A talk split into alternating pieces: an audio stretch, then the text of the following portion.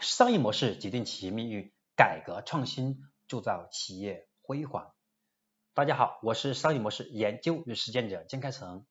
今天我将继续为大家分享的是我们商业模式创新课程的第一百五十讲。疫情为我们企业上了一堂模式课。商业模式是一个企业得以运转的底层逻辑和商业基础。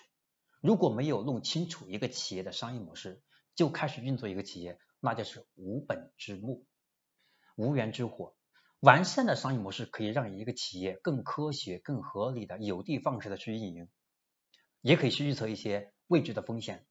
它是一个企业的基石，是一个企业的内在价值。如果一个企业没有弄明白自己的商业模式是什么，一直在外在从这个表现的部分去思考资本的入驻啊、打磨产品而做运营的话，那就相当于。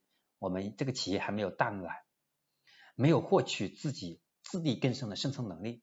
那么在这种激烈竞争的商业市场当中是没有生存空间的，更别更不用去提我们持续盈利。所以说，商业模式在疫情给我们的启发是一个企业要健康发展的前提，是一个企业最高级别的竞争方式，在任何一个想要长久发展的公司都是不可或缺的。商业模式不仅是要考虑乐观的发展趋势，还要考虑反脆弱的自救能力。这是疫情为我们上了一堂模式创新课。当我们在二零一九年年底还在盘算今年二零二零年可以营收多少亿的现金流的时候，疫情告诉我们活下去最重要。疫情给我们上了一堂反思课，我们要明白一切没有我们想的那么顺，也没有那么糟糕。任何顺的时候，我们要乘胜追击；不顺的时候，要学会去见势，找到机会，快速实现弯道超车。因此，模式一定不是一成不变的。模式不简单是个价值网络了，而且它是一种思考问题的方式。商业模式是一套完整的体系，是让我们综合来思考如何在疫情当中去找到机会，如何去挖掘由于疫情造成的，对吧？引发的。这个行业的变革、需求的再生等等，从中去找到我们的新的机会。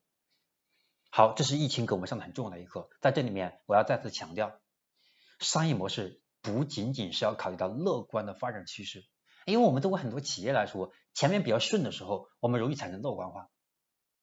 而且呢，在创业过程中，因为比较辛苦，我们经常会用乐观的思维，对吧？是安慰自己，导致说我们会过于乐观。我们还要面临的最重要的是反脆弱的自救能力，所以我们看到华为，对吧？我们看到他们最重要的一面是华为没有成功，只有成长，是一直是把自己应用危机的意识，让企业保持反脆弱的自救能力。什么叫反脆弱能力？每天都是我们最糟糕的一天，那每天我们如何从糟糕当中是过好美好的一天？如何是从糟糕的一天当中是找到增长的机会点？那这就是我们反脆弱当中应该具备的自救能力，这也是疫情为我们企业上的一堂最重要的商业模式课。希望大家能够有所启发，同时能够提升自己的认知，能够把疫情当成我们新的发展机遇，而不是因为疫情导致我们现在，对吧？我们处于一种哈消极的状态，这往往不是我们应该具应该处于的这种状态，或者是不应该。我们看到的一种状态，而是要想办法，是通过模式的创新，去想想如何更好的发展。OK，今天我们第一百五十讲，疫情为我们企业上了一堂模式课，就讲到这里。商业模式其实需要我们不断去打磨。通过今天的分享，希望大家能够好好的去反思一下我们的自救反脆弱的能力在哪里。OK 了，我是商业模式研究与实践者江开成，我们第一百五十讲。就讲到这里，下一讲第一百五十一讲，我将会分享的是我们中小企业的，我们中小企业对模式战略的混淆部分，也就是我们现在很多企业把商业模式和战略是混淆的。那我们如何去正确的理解战略和商业模式？它们两者之间如何进行融合，变成企业对外的核心竞争力？